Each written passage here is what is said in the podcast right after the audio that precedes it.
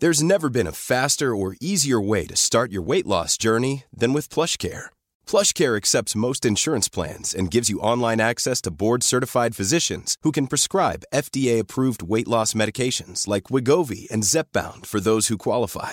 Take charge of your health and speak with a board-certified physician about a weight loss plan that's right for you. Get started today at plushcare.com slash weight loss. That's plushcare.com slash weight loss. plushcare.com slash weight loss. Hey, I'm Ryan Reynolds. Recently, I asked Mint Mobile's legal team if big wireless companies are allowed to raise prices due to inflation. They said yes. And then when I asked if raising prices technically violates those onerous two-year contracts, they said, what the f*** are you talking about, you insane Hollywood ass?"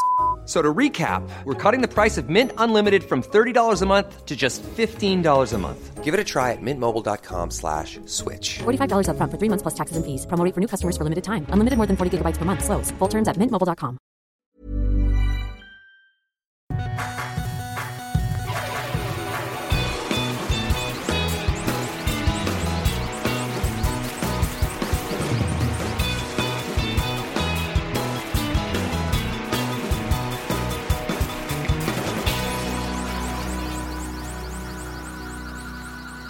Bienvenidos a Dos Nombres Comunes.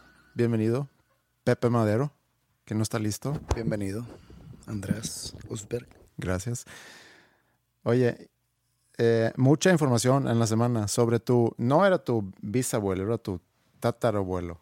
Tatarabuelo, sí. Tatarabuelo. Sí, una disculpa. Pero mu- muchísima gente que mandó información eh, por Facebook, por Twitter, por mail. Y no sé, si yo, no, la verdad, no me clavé mucho. Yo creo que el interesado aquí se podría ser tú, pero no sé si ya, ya tienes más claridad sobre quién fue. No se llamaba Daniel, No, Daniel es mi bisabuelo, es tu bisabuelo. pero, pero pues era el, mi tatarabuelo. sí. Mi abuelo es primo hermano de Francisco y Madero. Que fue otra cosa que algunos escribieron de que, oye, es familiar del presidente Sí, mi abuelo es primo hermano, solo mi, mi abuelo sigue vivo. Mm. Eh, Francisco de Madero murió en 1911. Entonces está medio raro. Pero ahí te va. El señor, el amigo de Thomas Alva Edison, llamado Evaristo Madero, tuvo, no sé, 15 hijos con dos esposas. Ok. Entonces Francisco Madero fue el primer hijo del primer hijo. Y mi abuelo Evaristo fue hijo del último hijo de Daniel. Entonces son primos hermanos. Ok. Pero en cuanto a edad, están lejos, lejos, lejos. Pero así es. Casi que no, o sea, no vivieron ni siquiera en el mismo... No, porque si mi abuelo tiene 92 años ahorita, pues yo creo que él nació, échale, como en los 20 Finales de los 20. finales de los 20 y pues llevaba de muerto Francisco de Madero casi 15 años. Digo, más de 15 años. Sí. Yo había visto una foto donde sale algún abuelo mío, no, no, no, bisa- no sé si bisabuelo o tatarabuelo, con Thomas Edison. Sí. Entonces yo lo tenía presente, más no sabía la verdad lo que estaba detrás de esa foto. Ya con lo que me estuvieron mandando en Twitter ya vi. Y pues hasta ahí, no creas que me volví loco y empecé a buscar información sobre... Son cosas de pues, tatarabuelo, imagínate lo lejano que Claro. es. Será diferente que mi abuelo hubiese sido amigo de, o ahí sí es más cercano. Entonces, Pero parte de tu historia, de alguna manera, o la historia de tu familia. podría ser yo, haz de cuenta, primo de, de los hijos de Edison. sí, no sé. De cariño. De cariño, sí. Nos vamos de vacaciones. Uncle Thomas. Uncle Tom. Pero pues sí. Muchas gracias por la información. Y también hablamos en la semana pasada sobre la pena ajena, cuando estábamos mencionando ese tipo de entretenimiento que, que de repente empiezan a humillar a la gente y mencionamos lo de la pena ajena. Y luego yo hice algo en la semana pasada, la verdad no importa qué, eh, que tú me reclamaste y yo, te, y yo te puse. Me queda claro que te doy pena ajena. Y me dijiste, pues la verdad, sí, eso me dio pena ajena. Y primero me sentí no ofendido ni triste, pero a lo mejor un poco que, híjole, me quedé yo como patético. Si a Pepe le da pena ajena, pues güey, era, era broma. O sea, no, no, no, no creas que era serio. Nomás te quería trolear. bueno, entre broma y broma, ¿cómo, cómo se dice? Entre broma y broma la verdad se asoma. Mm. Sí, pues eso, eso es algo real. Y cuando ya lo había pensado un rato, hasta me dio gusto que hemos llegado a ese como que nivel de confianza donde si yo hago algo que no te parece, pues está bien que me lo digas. Y si tú haces algo que a mí no me parece, Pero es que no es, no, no es un, no es algo que no me parezca y que esté yo en desacuerdo y te reclamo. No soy nadie para reclamarte algo. ¿Estás de acuerdo que es una broma donde te estoy troleando porque veo que tu comportamiento está troleable? Entonces por eso te troleo. pues está bueno, bien. acá trolear, ojo, no estamos hablando sobre bullearte en redes sociales. O sea, es como entre tú y yo, Sí. privado, Es muy interno. muy interno. Sí, está bien. Pero me dio gusto, ya que lo había meditado un poco, me dio gusto porque creo que inclusive puede, esa actitud tuya, que yo ya también voy a asumir, puede Ah, sí. ser de mucha beneficencia, beneficencia se dice, Eh, para el podcast. Más transparencia y entonces más apertura. Y por eso vengo con muchas ganas de grabar el episodio el día de hoy. Ok, bueno, entonces voy a ir subiendo mi escudo y sacando mi espada. ¿Cómo estuvo tu fin de semana? Mira, antes de que contestes, yo creo que podemos dejar a un lado por completo el fútbol, al menos de que tú quieras. No, no podemos dejar de lado ese detalle. Mi fin de semana estuvo bueno, pues muy, muy bueno, a excepción del sábado de 7 a 9 de la tarde o 7 a 9 de la noche. No sé cómo lo vean algunas personas, pero pues... Yo digo noche porque para mí ya es noche, pero yo sé que aquí, No, no, no. Perdón, a las 7 de la noche, entre comillas, Ajá. está de día. O sea, empieza a oscurecer ocho y media. toda mi vida ha sido noche, No, pues a en las Suecia 7. todo el día es noche. No, a las 7 sí es noche. Por eso cuando alguien me dice, nos vemos a las 7 de la tarde, yo, no. O sea, A ver, a ver, mira, vamos a dividir. mm, Las 12 de la noche existe. sí, medianoche. No, es 12 de la mañana. Se vuelve... Pero entonces está un poco complicado porque cuando dices 10 de la mañana o 9 de la mañana, pues es buenos días. Mm, Entonces, si yo me topo a alguien en la calle caminando a la 1 de la mañana, 2, ¿qué se dice? buenas noches. Pero es de ya es de la mañana. Pero bueno, 12 a mediodía, a partir de ahí ya se vuelve tarde. ¿Estás de acuerdo? O sea, de 6 de la tarde a 7 de la noche pasa algo Mm, que se transforma a la noche. sí. El día sigue igual, el cielo sigue igual. Yo digo que tarde pudiéramos decir que es de 12. Después de las 12 es buenas tardes. Buenas tardes. Sí. Y eh, después de las 6, esa buenas las doy. noches. 601 ya es buenas noches. Sí. O sea, el buenas tardes nomás dura 6 horas. Pero entonces es discriminación. Porque en base a lo que tú acabas de decir, las noches dura un chingo. De 6 a 4 a la ma- 5. a 4. De 6 a 5. Ah, diría que 4. Ok, te la doy. De 6 a 4. Son casi 12 horas. Y a las tardes le estás dando solo 6. ¿Qué hizo la tarde en el momento de la creación del día para merecer tan pocas horas? Nada, no hizo nada. Le tocó. Pero bueno, estabas diciendo que No, estabas... quiero llegar al fondo del asunto. Yo soy el defensor de las tardes. Mí me gustan las tardes. ¿Sabes qué? Alguien debe de saber de la regla oficial, debe de haber una regla oficial de eso. Que alguien nos diga que lo mandan a podcast.com.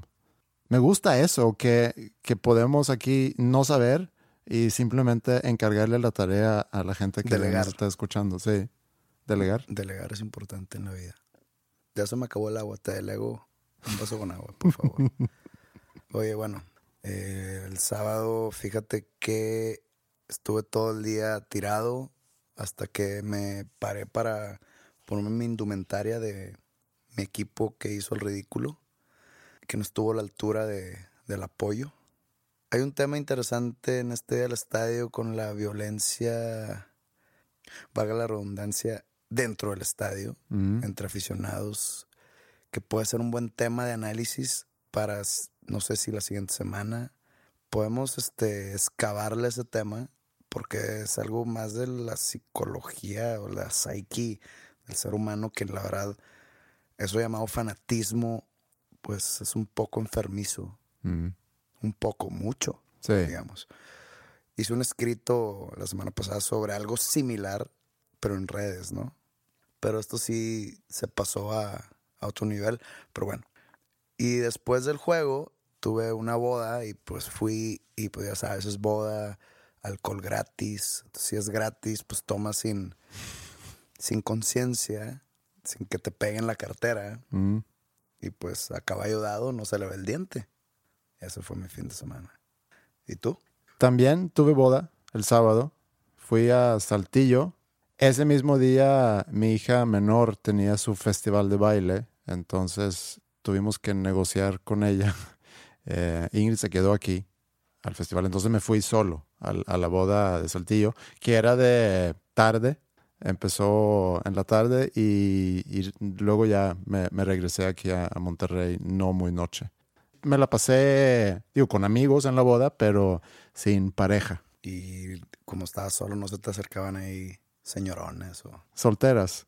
Pues nunca sabes y hasta casadas con pareja ahí presentes. Eh, Tú sabes que el alcohol a mucha gente le pega de maneras más oscuronas. había un, había un, un chavo, jo- era muy joven, yo le calculaba unos 20 y feria a lo mejor años, un güerillo que hablaba con un acento y él atendía a nuestra, a nuestra mesa. Y eh, una chava que estaba sentado al lado mío, la esposa de, de un amigo, me dijo, aguanta un poquito más a que las señoras aquí empieza a tomar y que le entra bien el alcohol y se van a estar encima de, de este chavo. Y un par de horas después, con la misma chava, comentamos algo sobre el mesero. Y me dice, no, se llama fulano, es de Italia, lleva no sé cuántos días aquí en, en Saltillo. Y, y le dije, órale, tú ya, ya le bajaste una buena información, el chavo. O sea, ella se reflejó en ese comentario que tiró de que cuando en dale dos horas a las señoras. A ver, tengo una pregunta sin ofender a la hermosa y magnífica ciudad de Saltillo, Coahuila. ¿Mm? ¿Qué tiene que pasar en la vida de un italiano? Pongamos que él es de Napoli y que tome la decisión de irse a vivir a Saltillo. Deja tú a México, a Saltillo, Coahuila. Ingrid, Ingrid tiene que ver en la historia del italiano. no, pero te voy a contestar tu pregunta. Tu pregunta es, ¿cómo llegó ese italiano de, que viene de Nápoli? O sea, quiero, quiero pensar que fue un error. Con todo respeto y admiración por la gente coahuilense, tierra de oportunidades. Mi, mi familia es de Parras, o sea, está allá una hora. Mm. Nada más. Es una duda legítima. Sí, ¿por qué Saltillo? ¿Por qué Saltillo? Pues por eso te digo, Ingrid en algún momento vivía en Saltillo, si por circunstancias de trabajo de su papá se hubieran quedado en Saltillo y yo luego la hubiera conocido en Alemania donde la conocí y cuando yo ya tomo la decisión de voy a ir a México para poder vivir en la misma ciudad que Ingrid, hubiera yo llegado de Estocolmo a Saltillo. A lo mejor pasa lo mismo con este italiano. A lo mejor se enamoró de una chava que estaba estudiando arte en Florencia Pero me estás tirando una a lo mejor. Dijiste que tenía 20 años, no creo. Deja terminar mis estudios de arte en Florencia, en la Universidad de Arte Contemporáneo de las Artes Plásticas en Firenze y acabar de mesero en Saltillo, en bodas de día, con señoras borrachas coquetas. de 40 y feria años. No sé por qué terminó en Saltillo. Yo, la verdad, no le saqué plática, pero al rato le puedo llamar a, a la chava que conozco, eh, esposa de un amigo, que a lo mejor tiene más información sobre qué hizo Giovanni para llegar a, Giovanni. a Saltillo. Bueno, No, no había nadie que... Nada de eso. Y también creo que pudiera haber sido un grave error meterme en esas cosas. Digo, meterme en esas cosas, punto.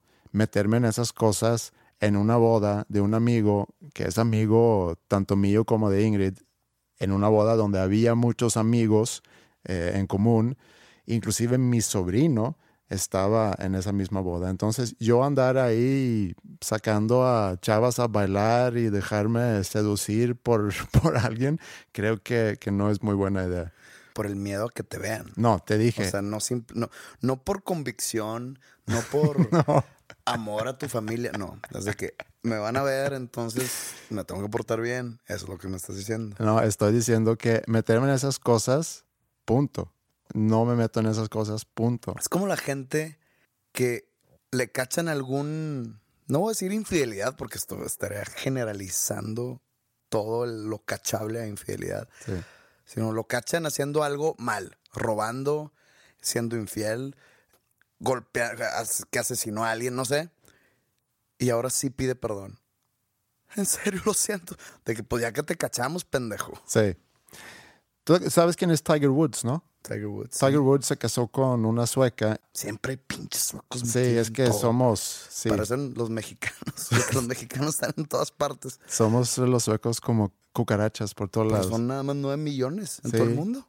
Este Tiger Woods se casó con una sueca y luego resulta, no sé si es cierto eso, que era, no sé si sex addict Sí, ninfómano. ujú, y tenía muchos problemas. Se divorcia, obviamente la, la esposa Elin Nordegren.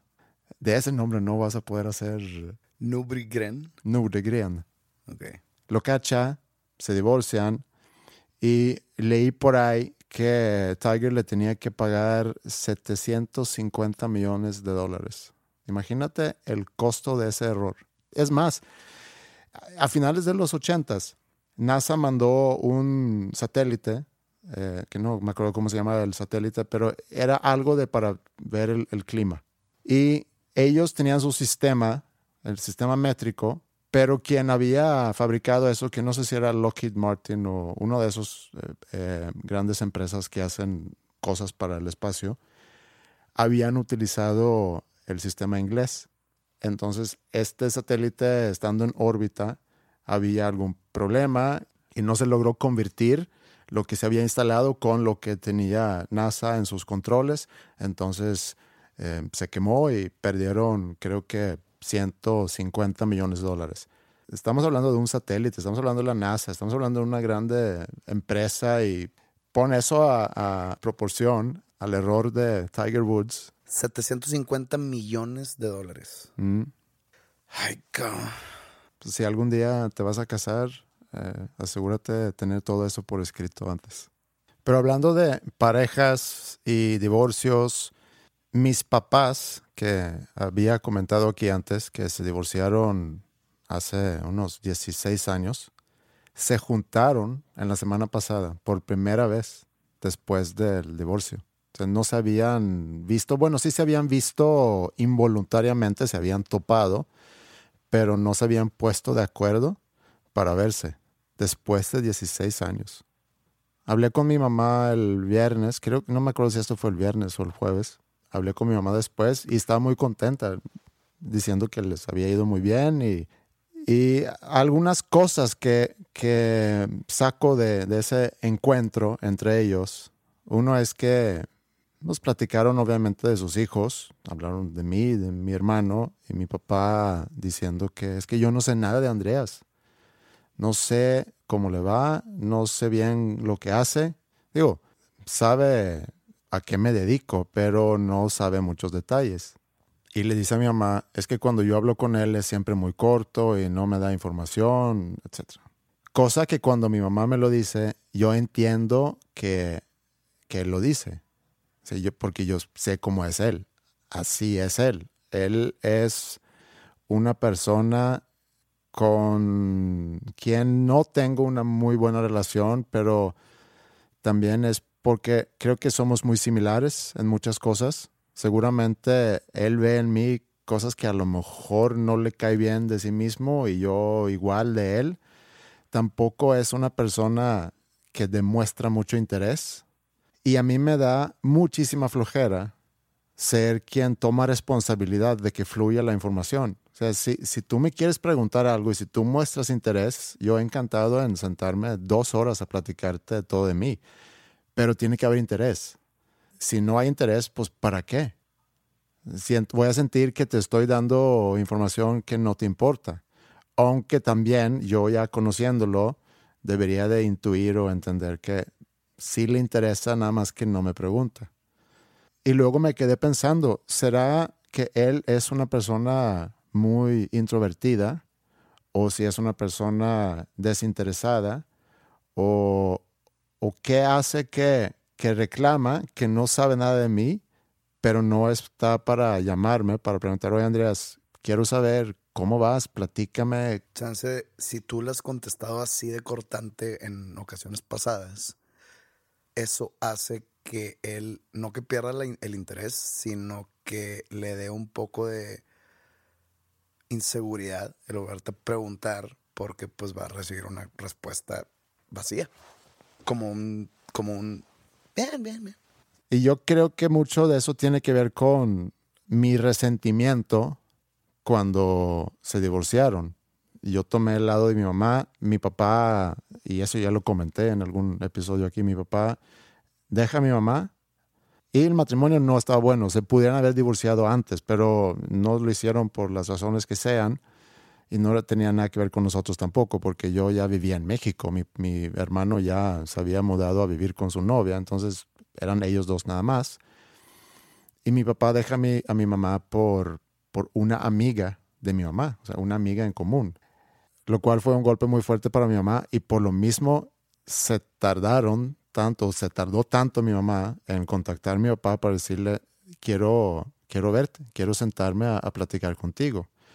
Y la justificación era, creo yo, muy buena para, me decía, para que no nos vaya a pasar nada, o sea, que no se vaya a morir o que no me vaya a morir y que nunca nos vimos y que uno de nosotros se va a quedar con que realmente no cerramos ese, no sé, vida que vivieron juntos 30 años, entonces, pues es una gran parte de tu vida. Yo tenía mucho resentimiento y agrégale a eso ese desinterés que yo sentí de su parte. Entonces yo seguramente tengo mucho que ver con lo que tú dices ahorita, que a lo mejor sí le he dado respuestas cortas, pero aún así, mi, mi gran duda es qué tanta responsabilidad vas a- a tomar tú, más en una relación entre, entre padre e hijo, o sea, quién es el responsable realmente en cultivar la relación. Yo ya tengo 44 años, yo ya soy un adulto, a lo mejor yo ya debería de tomar esa responsabilidad, pero pues sí, no sé. Eso por un lado. Y por otro lado, escuché otro podcast eh, con un güey que es muy extrovertido y hablaba sobre, ahorita que hablamos de bodas, hablaba sobre cómo cuando le invitan a bodas, en Suecia, en las bodas, tú no escoges dónde sentarte. Tú llegas y tu esposa o tu pareja puede sentarse en la mesa 12 y tú vas a la mesa 8. O sea, no van juntos. ¿Ah, sí? Sí ¿Y eso? porque quieren que la gente en la boda se conozcan. Las bodas en Suecia son más chicas que aquí, para empezar. No es común ver una boda de más de 100 personas. Ok. Y aquí una boda de 100 personas, pues es una boda chica. Aquí como que en las fiestas echan la casa por la ventana, ¿se dice? Sí. Si echas la casa por la ventana, a ver, imagínate una ventana.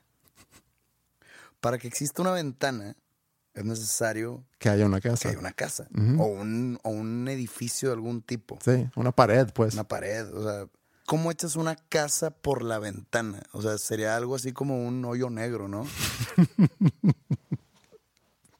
que todo se chupa a través de una ventana ¡uf! y ya nomás ya no existe la ventana porque me imagino que si una casa pasa por una ventana se va a romper el vidrio, para empezar. Entonces, al momento que la casa y toda su construcción y ladrillos y libros y libreros y sillones y pianos y paredes pasa por una ventana, deja de existir tal casa.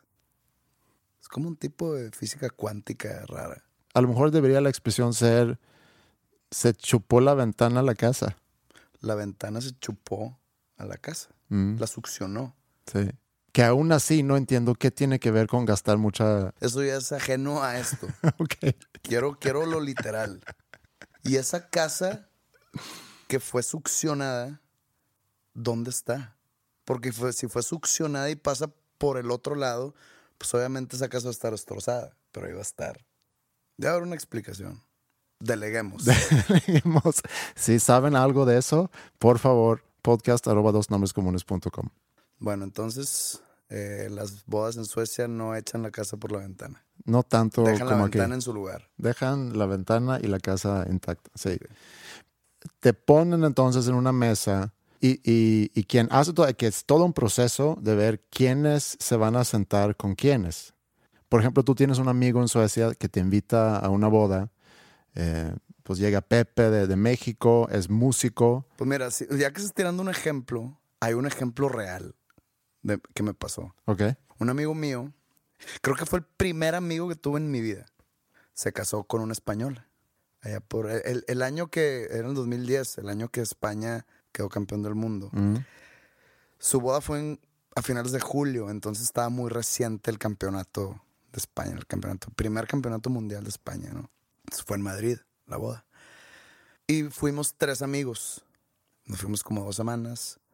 eh, pasamos ahí un tiempo. eh, a, mi amigo este que se casó es muy fan de- del ciclismo, entonces lo llevamos al Tour de France, a los Montes Pirineos. Ese viaje al Tour de Francia, al sur de Francia, lo recomiendo mucho a quien tenga la oportunidad de hacerlo. Cuando me lo platicaron dije, "Ah, qué flojera. No, sí está, es increíble. Dormimos en Lourdes, que es como Las Vegas para los creyentes en Jesucristo. Muy buen viaje, pero bueno, a la boda. Entonces ya se casa y se casó con, con una chava española que es que sus papás son condes. Órale. Que yo, yo la verdad no entiendo ese, ese título de nobleza, pero son condes. Entonces la boda fue como que en un tiene como un rancho con viñedos, entonces fue ahí Fresón. muy, muy, muy. Parecía boda de realeza, así literal. No que haya estado yo antes de una boda de realeza. ¿Cómo pero- ibas vestido? De hecho, si ves mi Instagram, la foto de perfil que tengo es en esa boda. Ok. Este era traje. Era un traje café chocolate. Pero no tenías que ir con bastón ni con No, top hat. pero las mujeres tenían que llevar un mini sombrero. Como que allá no sé, se usa y tienen que tener un tipo de velo Mm. que cae.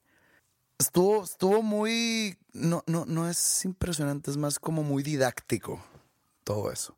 Pero ahí no, ahí no queda. Resulta que pues éramos tres amigos y los novios nos sentaron separados. Entonces al, al ver la lista de las mesas ya estando ahí, dije, a la madre, ¿y tú dónde estás? No, pues en otra. Yo, no, en aquella. Yo, puta madre. Y voy con este güey, le digo, oye, ¿qué pasó? No, los separé para que conozcan. Y yo, no mames. Eh, Me vas a aventar a la, inter- a, a la intemperie y a, a ver qué. Este chavo dio anillo a su, a su ahora esposa en un concierto del grupo en el Auditorio Nacional. Quien haya ido, eh, no sé si se acuerde, fue allá por el 2009.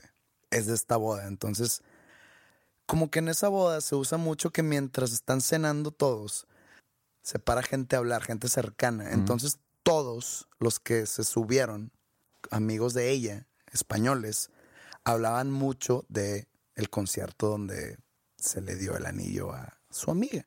Y entonces, haz de cuenta que en mi mesa como que se empezaban a, a preguntar que, ¿y dónde están los de, los de ese grupo? ¿Están aquí presentes? Y pues yo de que pues yo, yo soy uno de ellos. Mm. De que ah, empezaron a platicar, entonces ya así se rompió el hielo. Lo chistoso viene en que de repente pues, se, me, se estaban presentando todos conmigo, entonces llego a uno que estaba, que, que era como, le gustaba mucho el cine, era cineasta. Entonces me dice, no, mi nombre es Frodo. Frodo. Sí. O sea, el Frodo, no sé, Martínez, pero Ajá. de que mi nombre es Frodo. Y yo, ay, sí, güey. Me dice, te lo juro, mi nombre es Frodo. Yo no, le dije, ¿y cómo se llama tu hermano? ¿Gandalf o qué? Me dice, no, mi hermano, tengo un gemelo que está en otra mesa, se llama Bilbo. y ay, sí, güey. Me dice, te lo juro por mi vida. Y todos empezaron a cagar de risa. ¿Y de qué tamaño era? Normal. Era de tamaño normal, pero estaban así como que gorditos. Pero así, así son las bodas en Suecia también. Te sientan en una mesa y hay durante la noche varias personas que se paran a, a dar un discurso. Entonces te sientan en una mesa y para hacer ese, ¿cómo se llama? El, el seating. Pues, la sentada. A lo mejor en este caso, Pepe, músico, artista, vamos a ponerlo con, con Frodo, que es cineasta, también le gusta el arte, entonces a lo mejor ellos pueden tener cosas en común. Y así haces para todas las mesas, para que mezcles la gente y para que la gente se pueda conocer. Lo que este güey en, el podcast que yo escuché, lo que él decía es que yo soy muy extrovertido y mis amigos saben que soy muy extrovertido. Entonces me ponen en mesas con a lo mejor introvertidos para que yo me encargue de la comunicación y que todos se la pasen bien. Y lo que dice es, yo ya no voy a, yo no voy a aceptar eso. Que pongan a todos los introvertidos en una mesa y que ahí estén callados y que me pongan a mí con otros donde yo no me tengo que hacer responsable de la conversación.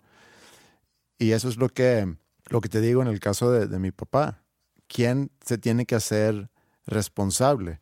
Eh, yo no sé, en, cuando tú fuiste a esta boda, ¿cómo te sentías tú en esa mesa? Yo no sé cómo eres tú en, en ese tipo de situaciones. ahí, te va, ahí te va esto, está bien raro. Porque si a mí me preguntas, yo digo, pues yo soy extrovertido, soy platicador, este, bromista, eh, me río. Y todo mundo me dice que soy introvertido, que soy muy serio. O sea, yo conozco un Pepe totalmente diferente Mm. a todo mundo. Está raro. Eso me hace como que desconfiar de mi propia, de mi autoanálisis. Mm. Entonces podemos llegar a la conclusión de lo que piensa alguien de, sí mismo es normalmente incorrecto. Todo el autoanálisis o el autodescribirse, el 90% es, men- es mentira. No, no creo. Pero sí estoy de acuerdo contigo que no siempre coincide. Y lo comentamos. eh, y creo que el cuestionamiento que teníamos es de que cuál es la verdad, cómo los demás te ven o cómo tú te ves. Pero para regresar a lo de con lo de ser introvertido o extrovertido, y yo me autonombro una persona extrovertida, pero todo el mundo dice que soy introvertido y serio. Mm. Yo tengo un muy amigo mío que es introvertido. Y fue hasta ayer que me puse a pensar sobre eso, sobre mi papá, sobre lo que había escuchado en el podcast. Y empecé a leer un poquito más sobre la diferencia, porque yo, yo me he hecho tests en el pasado que determinan, entre otras cosas, si eres una persona extrovertida o introvertida. Y ahorita me doy cuenta que no necesariamente tienes que ser ni uno ni el otro, sino que inclusive la mayoría de la gente es ambivertida, que es pues una mezcla entre los dos. Una persona introvertida que, que es algo que no había yo reflexionado antes, pero que leí ayer y me hace ya tanto sentido, de, porque convivo mucho con una persona que es introvertida. Y aquí va otra cosa, que vivimos en un mundo donde ser extrovertido como que es algo muy positivo. Lo vemos como positivo una persona que no tiene problema en socializar, que habla mucho, que es muy encima de las cosas, que tiene muchos amigos, y vemos como algo negativo ser introvertido. Por ejemplo, papás que yo lo veo en, en la escuela, que llegan, por ejemplo, a inscribir a su hijo o su hija, y dice, es que es, es muy introvertida, a ver si esto le puede ayudar a que, a que tenga más amigos, a que socialice más, a que se exprese. Pero Porque... introvertido no es igual a no tener amigos. No, pero yo creo que hay muchos papás que ven a sus hijos, a, lo mejor les gusta leer mucho, se entretienen solos, no les importa tanto estar con amigos todo el tiempo, tienen unos cuantos amigos que son muy buenos y que comparten los mismos intereses. Lo que leí que me hace mucho sentido es que al introvertido le choca estar en conversaciones superficiales, pero le encanta estar en conversaciones con más profundidad, donde realmente estás hablando de algo con sustancia. Pero el estar nada más sentado con alguien y hablar por hablar es una pesadilla para alguien introvertido. Y el extrovertido no tiene problemas con eso. Entonces me puse a ver cosas que caracteriza a alguien ambivertido. ¿Existe esa palabra? Sí, Te la ambivertido. sacaste de la manga. No, Ambivertido. ambivertido. O sea, no suena a algo que yo quisiese ser. No, ¿tú qué quisieras ser? Extrovertido. No, porque tendría, porque tendría la fama del extrovertido. Entonces todo el mundo quisiera platicar conmigo. Y imagínate tener ese imán. De repente si sabes que quiero estar callado por 10 minutos. Va a llegar un pendejo. Oye, ¿viste? No sé qué. O sea, mejor introvertido. Y yo decidir cuándo ser extrovertido. Mm. Pues a lo mejor eres ambivertido tú también. Pero no quiero ser ambivertido, Bueno, es, es que como que no lo, des- no lo escoges tú. ¿no? Pues quiero que se llame diferente. Bueno, ponle otro nombre, ponle el nombre que tú quieras. Entonces, se me revelaron algunas cosas al estar leyendo sobre eso y, y realmente nada más quiero decir para, la- para las personas que escuchan eso, porque yo intuyo que pueden haber varias personas escuchando eso que, que se consideran personas introvertidas o que son consideradas introvertidas. Y es una lástima que es visto como algo negativo. Al contrario, muchas de las personas más creativas son introvertidas, eh, personas empáticas, personas que son muy aptos para ser líderes inclusive. Digo, el amigo que yo tengo es una persona brillante, es muy creativo y es una persona muy introvertida. ¿Qué piensas de eso? ¿Quieres agregar algo a, eso? ¿Mm? ¿Tú quieres agregar algo a, a lo que yo acabo de decir? No, no sé, güey. No te puse atención. Sigo pensando en el otro nombre.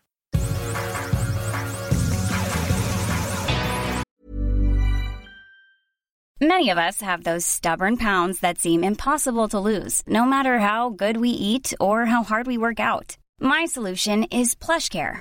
PlushCare is a leading telehealth provider with doctors who are there for you day and night to partner with you in your weight loss journey. They can prescribe FDA-approved weight loss medications like Wagovi and Zepbound for those who qualify. Plus, they accept most insurance plans. To get started, visit plushcare.com slash weight loss. That's plushcare.com slash weight loss. Millions of people have lost weight with personalized plans from Noom, like Evan, who can't stand salads and still lost 50 pounds. Salads, generally, for most people, are the easy button, right? For me, that wasn't an option. I never really was a salad guy. That's just not who I am. But Noom worked for me. Get your personalized plan today at Noom.com. Real Noom user compensated to provide their story. In four weeks, the typical Noom user can expect to lose one to two pounds per week. Individual results may vary.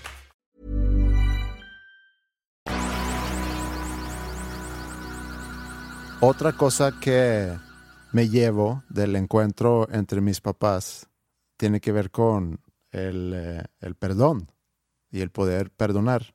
Mi mamá me dijo que al terminar la reunión con mi papá le dejó como que una carta, un- una cosa que, que le había escrito y que dije, mira, esto es para ti, ábrelo cuando tú quieras. Y me dijo lo que decía y, y te lo quiero compartir. Bueno, mi mamá y yo somos muy similares en unas cosas y a lo mejor no tan similares en otras. Pero te voy a leer esto y luego ya hago mis comentarios porque decía, no es fácil y no siempre algo natural perdonar quienes nos hayan lastimado. Eh, y estoy traduciendo eso de sueco a español, entonces igual y, igual y no es exactamente así. No es fácil y no siempre algo natural perdonar quienes nos hayan lastimado.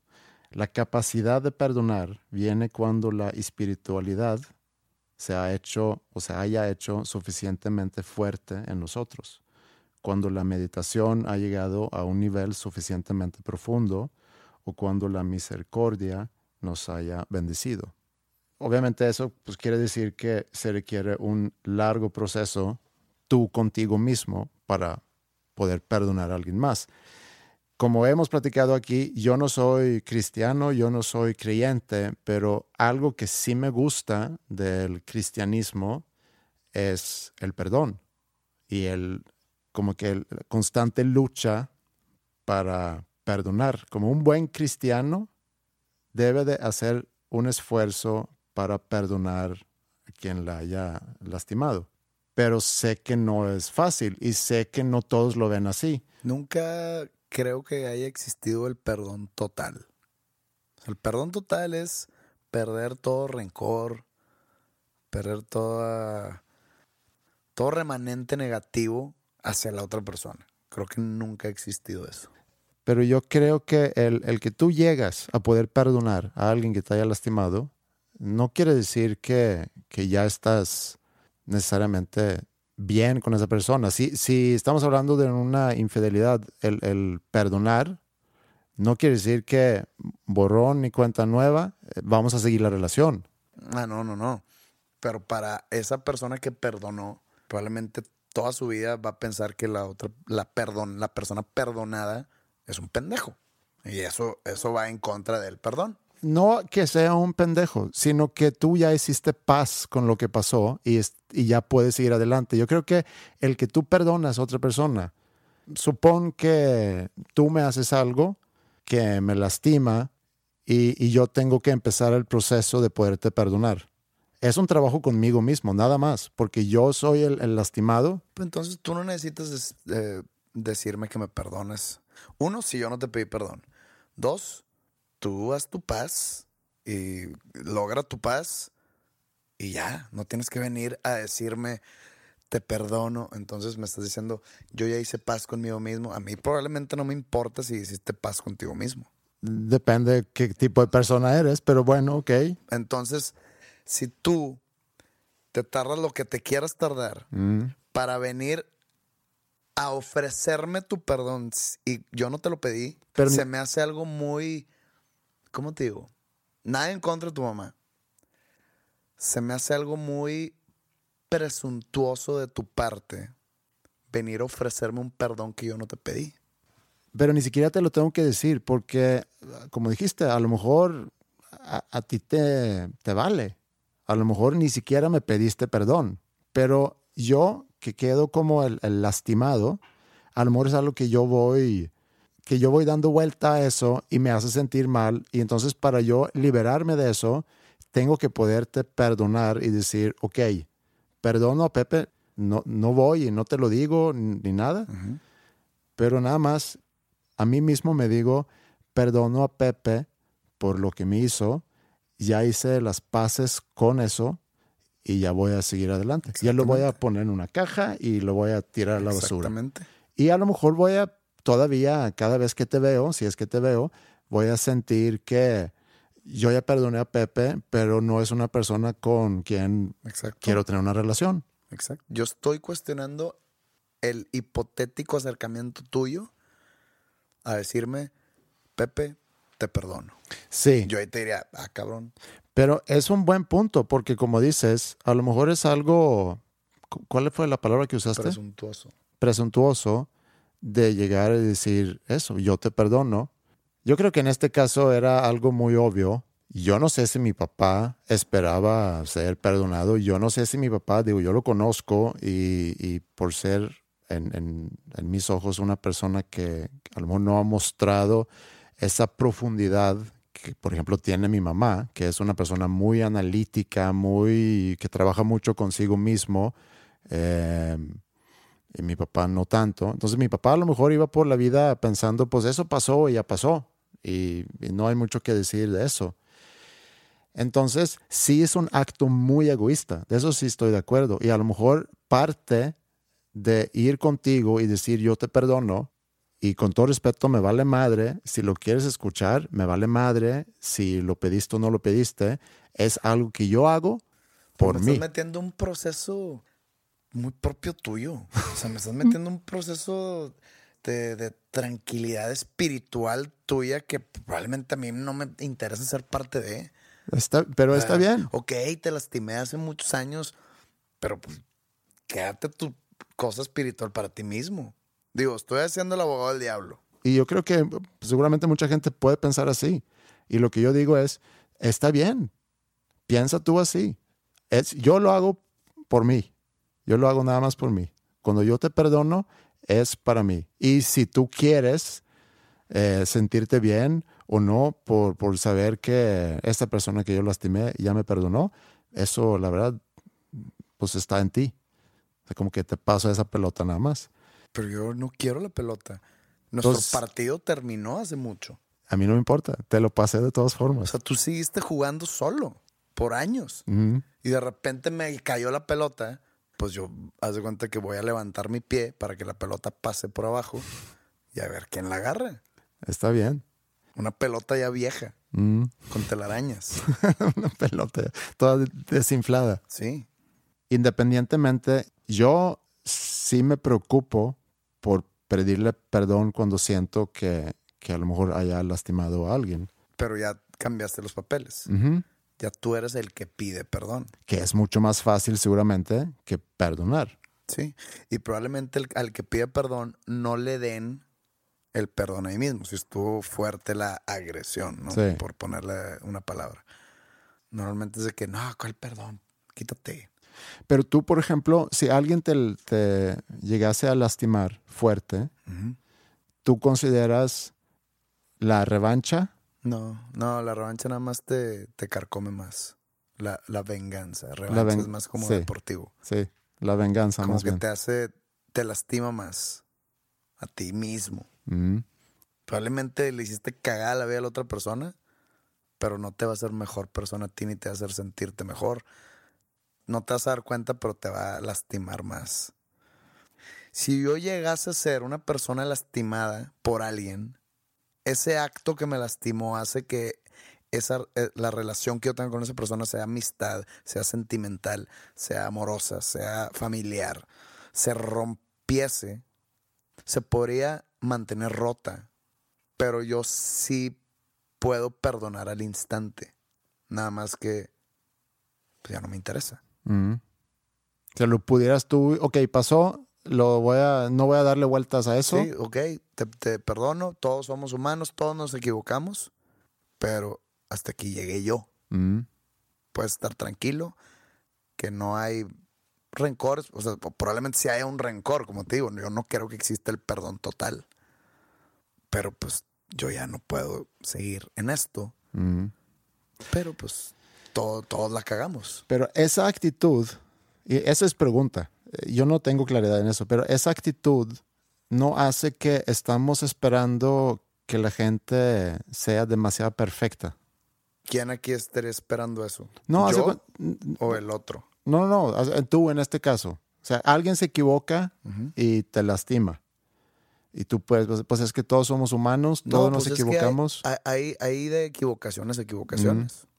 O sea, puede estar un de que Sí, obviamente, si es con dolo, es. si es con dolo y si es algo fuerte, pues es que hay equivocaciones que rompen con algún- el hilo conductor de esa relación, ya sea la confianza o no sé.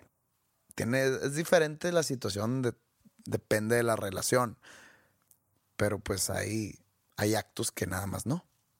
Que sí se pueden perdonar, entre comillas, pero no puedes seguir esa relación adelante. Yo te puedo hablar sobre relaciones laborales donde he perdonado total. O sea, aquí es donde te puedo decir, bueno, aquí sí perdoné total algo.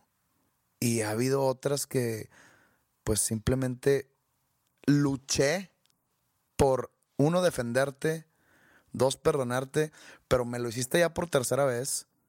Ya. O sea, no quiero tener nada que ver contigo. Adiós. Y tan así, tan así me hiciste mal que no le voy a gritar al mundo que eres un lo que sea, pero si alguien me pregunta, voy a decir la verdad. Entonces he tenido esas, de, de- de esas dos vertientes, laboralmente hablando. mm, Porque, pues la gente siempre que hablamos sobre relaciones, la gente como que automáticamente se va a la relación sentimental amorosa. Y no, yo, y hay muchos tipos. Yo acá hablo de las relaciones en general. Sí. Como te dije, laboral, amorosa, amistad, familiar. O sea, hay de todas. Sí. Porque hay quienes nos han escrito, inclusive, decir, oye, ¿cómo puedo perdonar a mi novia o cómo puedo perdonar a mi novio que, que fue un infiel? Y la verdad, yo no tengo no, ni respuesta a eso. Yo no sé. Yo, yo me pregunto lo mismo. O sea, ¿cómo hacen las parejas? Porque sin duda hay parejas que logran, después de una infidelidad, encontrarse otra vez y seguir adelante con la relación. Pero yo pienso como tú, que eso siempre debe de estar ahí. O sea, esa confianza ya está... Fracturada. Creo yo que ese tipo de fracturas no se curan por completo. Entonces ahí va a estar esa ruptura todo el tiempo y la van a sufrir los dos. Tanto el que fue infiel, hablando de relaciones amorosas, el que fue infiel como el que perdonó. Toda su vida va a estar ese, esa piedrita en el camino. Yo creo que el, el perdonar es algo muy bueno porque es un trabajo que tú haces contigo mismo. Y bueno, no digo para la persona que te lastimó, sino que tú puedas dejar algo a un lado y seguir adelante con tu vida. No quiere decir que hayas aceptado y olvidado lo que pasó. Eh, simplemente quiere decir eso, que ya lo puedes seguir adelante. Bueno, pues espero que me perdones, pero tengo que ir a hacer pipí, güey.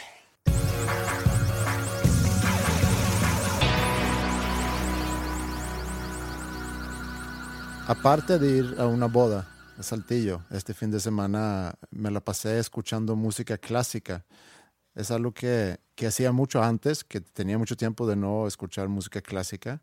Yo crecí en una casa donde se escuchaba mucha música clásica, sobre todo ¿Por mi qué le papá. dicen clásica? Eh, inclusive hay una época de la música clásica que se llama la época clásica. O sea, sería la música clásica clásica. Ujú. Y luego tienes clásica barroco, clásica romántico. Pero cumple ese adjetivo con el significado de la palabra. No estoy muy seguro. Música clásica es, es lo que realmente es música, de donde nació todas las demás vertientes, pero esto es donde nace todo. Ahí se puede decir que es clásico. Sí, O sea, rock clásico, si tú pones a Led Zeppelin, pues es como un tipo de blues un poco más distorsionado, porque de ahí no nació el rock.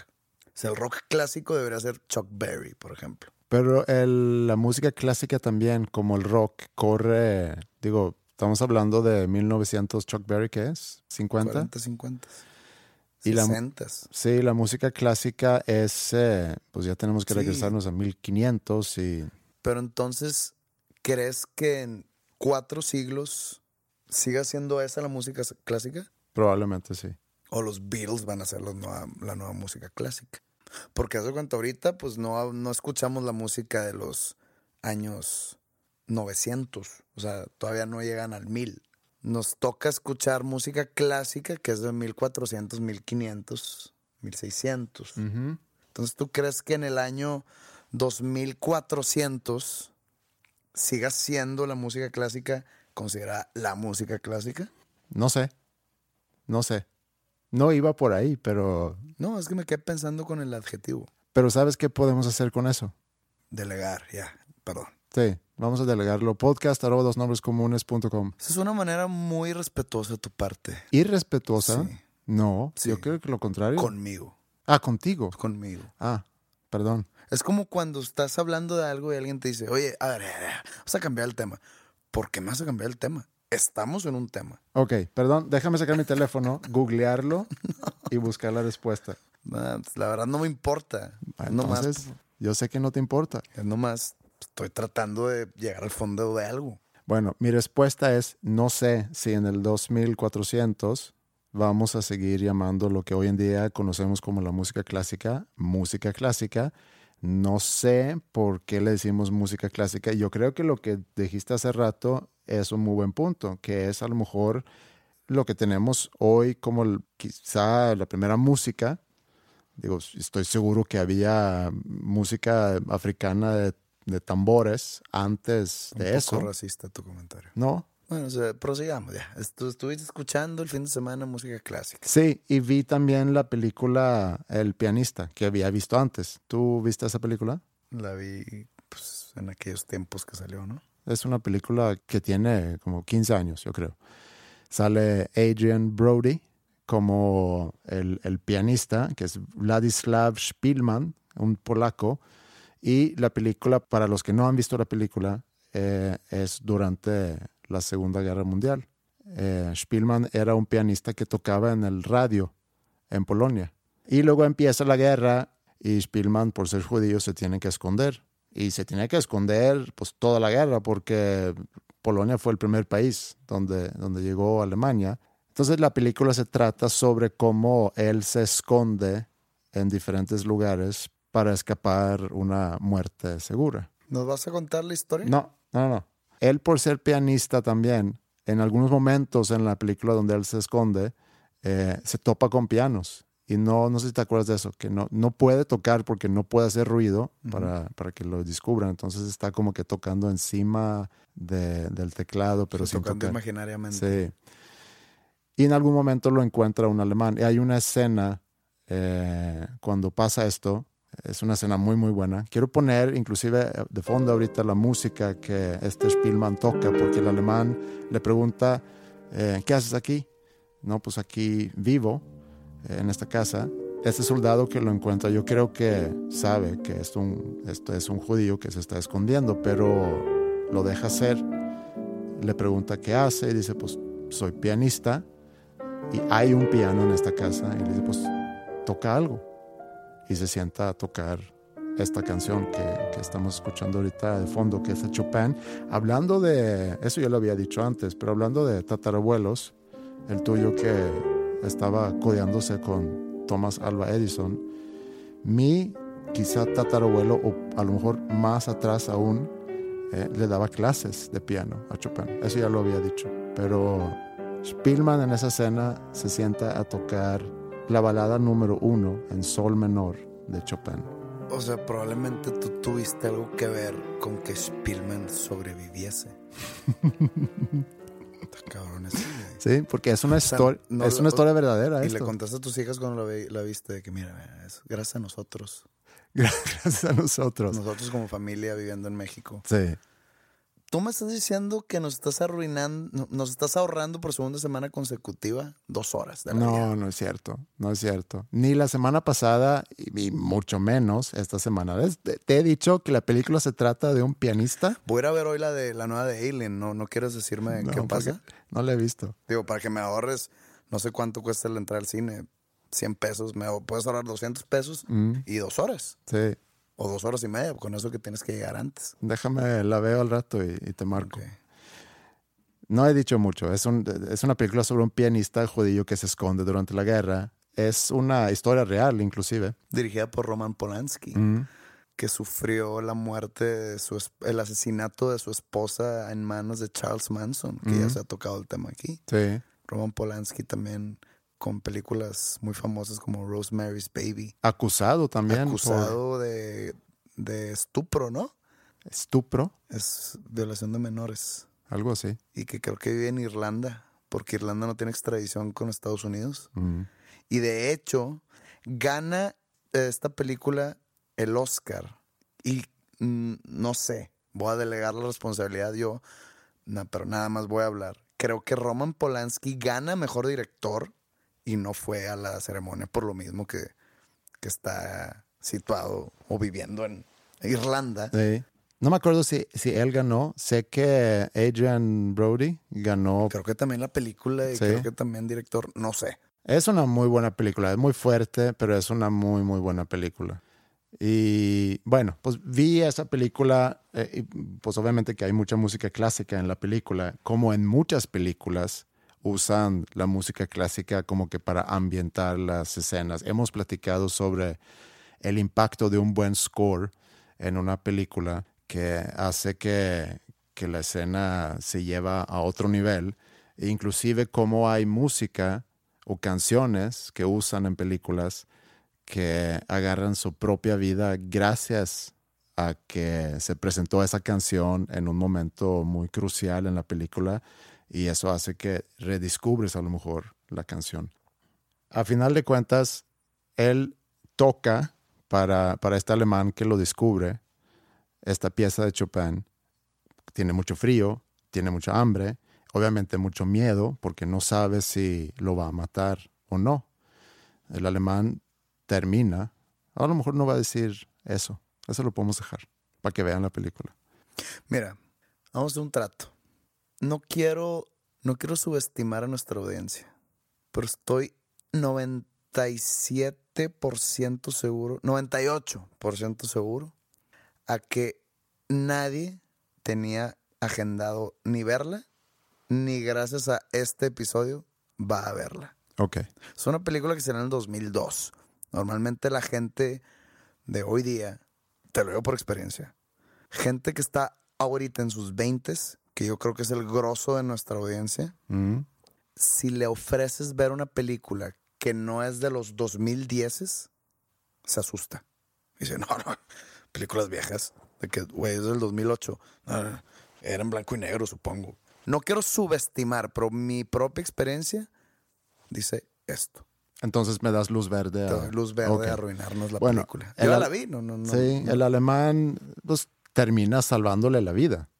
Lo deja vivir ahí en la casa y, luego ya, al final de la película se está terminando la guerra, están llegando los rusos y el alemán se va y le deja algo de comida inclusive a Spielman. Y es hasta el final de la película cuando se despiden que le pregunta, ¿y cómo te llamas? Me llamo Spielman. Spielman es, eh, en, en alemán, es el hombre que toca. Entonces le dice, pues es un buen nombre para un pianista y se va. Ese alemán no le salvó la vida. Simplemente decidió no matarlo. Salvar la vida es que haya llegado otro que lo iba a matar y no, y aventarte, y quitarle el rifle. y Vete, y ya le salvó la vida. Acá nada más decidió no matarlo. Entonces usaste, digamos que Es muy cierto eso, porque también como papá pudieras decir que salvas la vida a tus hijos. Es como si a tu hijo de dos años lo metes a una alberca con flotis y le dices, te salvé la vida, te puse flotis. O simplemente darle de comer. ¿sí? Cuando lo estás alimentando, le dices así, cada bocado, te estoy salvando la vida. ¿eh?". Eso es lo mismo. Pero como papá, de repente puedes sentir eso, no que estás salvándole la vida, pero cuando eres papá de niños, o en mi caso de niñas muy chiquitas, y un ser humano que es el animal, yo creo que más frágil al nacer, eh, que necesita un cuidado eh, constante para poder sobrevivir realmente. Si tú pones a un bebé en el piso, pues no puede hacer nada. No se puede alimentar, no se puede mover, nada. Entonces como papá tienes que estar muy encima de, de esa personita para, y voy a hacer, eh, ¿cómo se llaman esos? Quote, unquote. Entre eh, comillas. Y entre comillas, salvarle la vida todos los días. Sí te entiendo cuando dijiste que el ser humano es, la, es la raza o la especie más vulnerable al estar recién nacido. Y a mí se me vino la imagen de los perros. Es un perro recién nacido, en dos días ya está caminando, ¿no? Y ya, ya está mordiendo, ya está ladrando. Pero todo es a proporción del- de su tiempo de vida. Un perro te dura vivo 15 años. Ujú. Un humano te dura vivo 80. ¿Un elefante cuánto dura? No tengo idea. Pues hay animales que, que duran Por eso, pues, mucho. el elefante se tarda más que el humano en No. ser, digamos, independiente. ¿Nunca has visto un elefante nacer? ¿Por qué debería haber visto un elefante nacer? En YouTube. Nunca youtubeas así cosas Te de lo que juro por mi vida que lo último que buscaría es quiero ver un elefante nacer. parto de un elefante. No me interesa. Mira dónde, de dónde llegamos, de salvar la vida a un pianista a un parto de un elefante. Yo creo que es el encanto de, de este podcast. bueno, sigamos. Pero lo que te quería decir o contar está relacionado con la música clásica y cómo la música puede adornar muy bonito a una historia. Pero yo quisiera voltearlo y hacer al revés, que supongo que es un pleonasmo, o sea, voltearlo, Voltearlo al revés. y hacerlo al revés. Quisiera yo eh, agarrar una, una pieza musical clásica que a mí me gusta mucho, que es de, de Beethoven, y ponerle una historia. Como que no le echaban tantas ganas los grandes músicos clásicos en nombrar sus piezas, ¿verdad? No. De que pieza en re menor a seis octavos. Mm. Seis octavos. Sí, muchos nombres, de hecho, son así. O sea, por ejemplo, alguien más le puso el himno de la alegría a la novena sinfonía de Beethoven. Sí. O Beethoven le puso el himno de la alegría. No sé, fíjate. También muy presuntuoso de su parte si él puso ese nombre. Ay, sí, el himno de la alegría. Pero las explicaciones sí eran muy técnicas, ¿no? De que es esta canción o esta pieza eh, es una sonata, eh, es alegro y va en fa mayor. Y ya.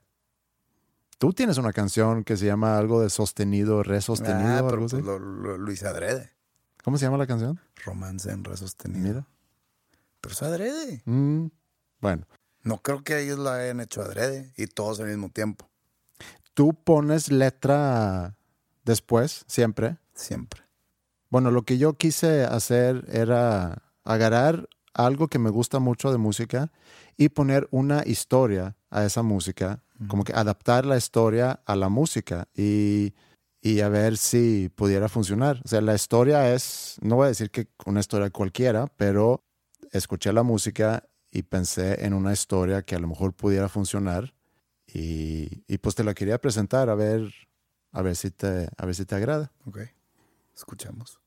Bueno, si escuchas esto viernes 19 de mayo, esto lo que voy a contar pasó ayer, jueves, hace 15 años.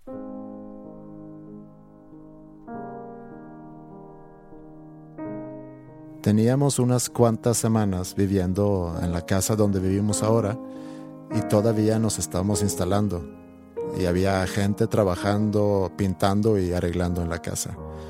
La panza de Ingrid estaba a punto de explotar.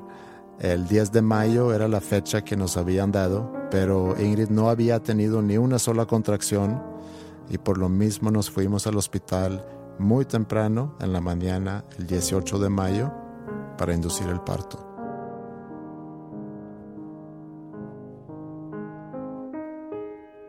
Llegamos al hospital y en el camino a la sala donde nos iban a recibir, pasamos por la sala de las cunas.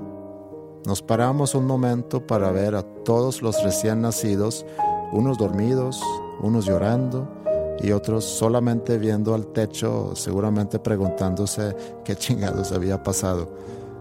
Ahí nos cayó el 20 que ese mismo día íbamos a tener una nueva persona en la casa, toda chiquita, frágil y totalmente dependiente de nosotros.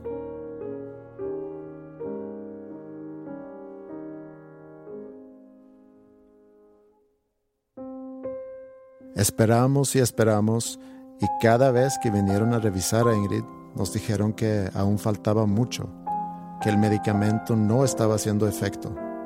Pasaban las horas y cada vez se estaba desesperando más Ingrid. Queríamos un parto natural, pero al pasar más tiempo nos dijeron que iba a ser necesario hacer cesárea. La familia de Ingrid había llegado y todos estábamos esperando a que Ingrid tuviera contracciones, pero nunca llegaron y entonces la empezaron a preparar para la cirugía. La familia de Ingrid se fue a la sala de espera y yo me quedé en el cuarto. Me empecé a sentir un poco solo. Ingrid tenía a su familia ahí, pero de mi lado de la familia no había nadie. Todos estaban en Estocolmo, donde ya eran las 3 de la mañana y no les quise llamar.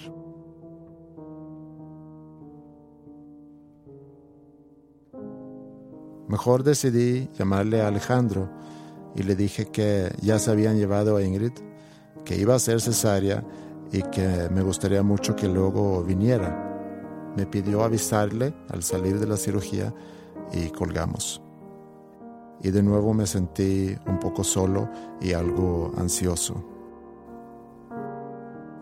Pasó otra media hora cuando por fin vinieron a avisarme que podía pasar con Ingrid y me dieron una bolsa con un uniforme médico me lo puse y entré al quirófano.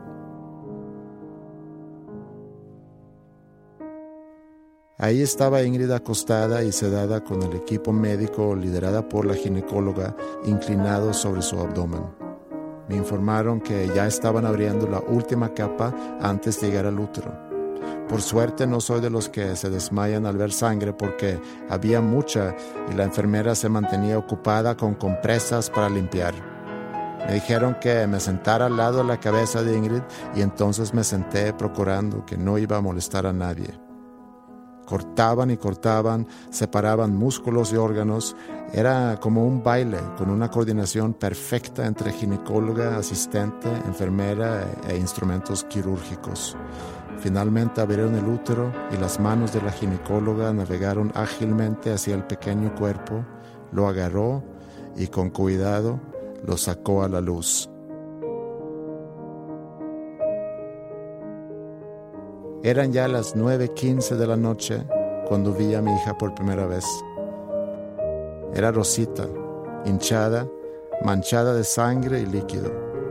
En otras palabras, una belleza. Le dieron unos cuantos golpes sobre su pequeña espalda y de pronto empezó a aspirar y llorar. Era un llanto hermoso. La llevaron a una mesa para limpiarla y registrar su peso y medida. Ingrid, todavía sedada, me apretó fuerte la mano y con una voz arrastrada dijo, ¿Cuánto pesa? 3.450 gramos. Está perfecta, Ingrid. No te preocupes, le dije. A lo mejor la ginecóloga había escuchado a Ingrid porque dijo, lleva a la niña con su mamá. Maya, dijo Ingrid lo más fuerte que podía. Se llama Maya.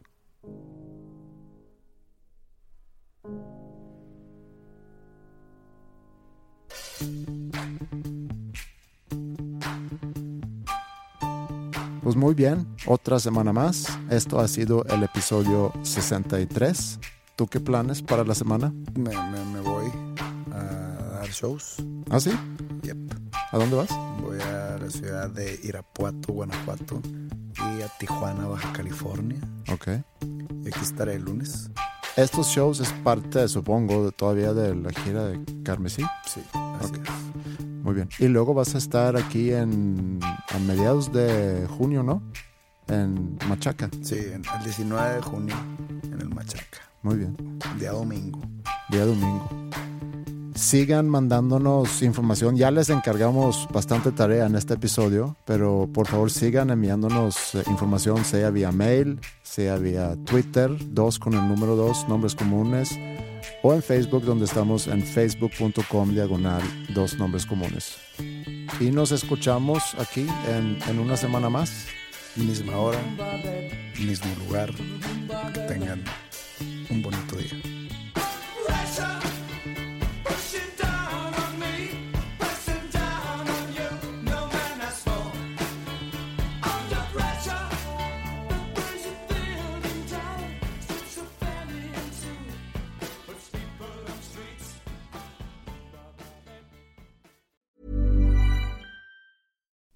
Would you like to look five years younger? In a clinical study, people that had volume added with Juvederm Voluma XC in the cheeks perceived themselves as looking five years younger at six months after treatment. Look younger, feel like you. Add volume for lift and contour in the cheeks with Juvederm Voluma XC. Reverse signs of aging by adding volume to smooth laugh lines with Juvederm Volure XC. For important safety information and to find a licensed specialist, visit juvederm.com. That's J U V E D E R M.com. Not for people with severe allergic reactions, allergies to lidocaine, or the proteins used in Juvederm. Common side effects include injection site redness, swelling, pain, tenderness, firmness, lumps, bumps, bruising, discoloration, or itching. There's a risk of unintentional injection into a blood vessel, which can cause vision abnormalities, blindness, stroke, temporary scabs, or scarring. Talk to a licensed specialist to find out if it's right for you.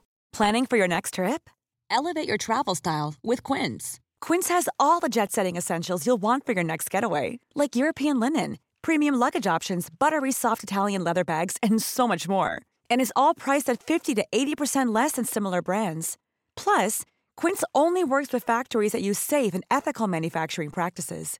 Pack your bags with high-quality essentials you'll be wearing for vacations to come with Quince. Go to quince.com slash pack for free shipping and 365-day returns.